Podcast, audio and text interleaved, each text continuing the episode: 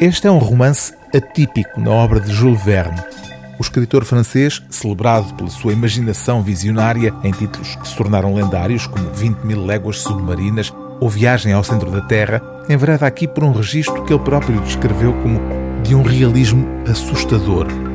O Chancellor, como se chama este romance publicado originalmente em 1874, é o relato de uma tragédia marítima, relato inspirado num caso real acontecido em julho de 1816, mais de meio século antes de ter sido escrito o livro de Jules Verne.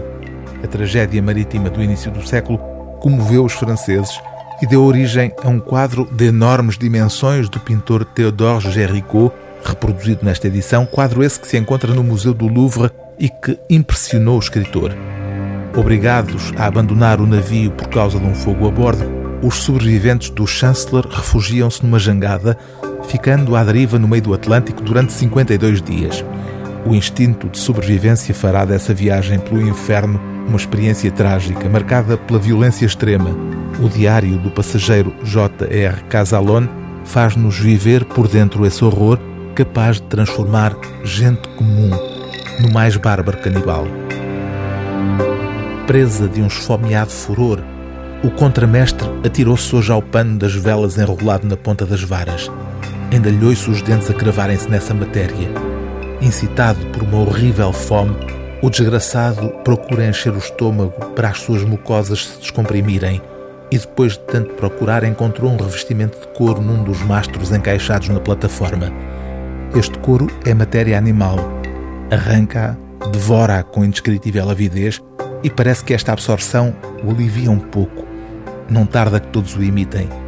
Um chapéu de couro fervido, a viseira dos bonés, tudo o que for substância animal é ruído. É um instinto de bestas que nos arrasta e ninguém consegue reprimir. Parece que já nada de humano agora possuímos. É uma cena de que nunca poderei esquecer-me.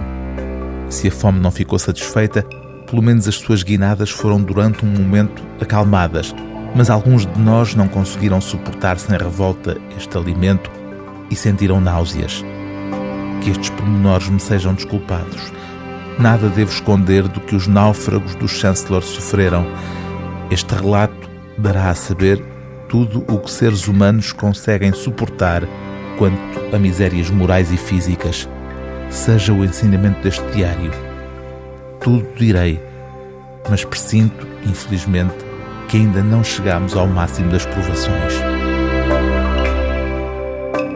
O livro do dia TSF é O Chancellor, de Jules Verne, Tradução e apresentação de Aníbal Fernandes, edição Sistema Solar.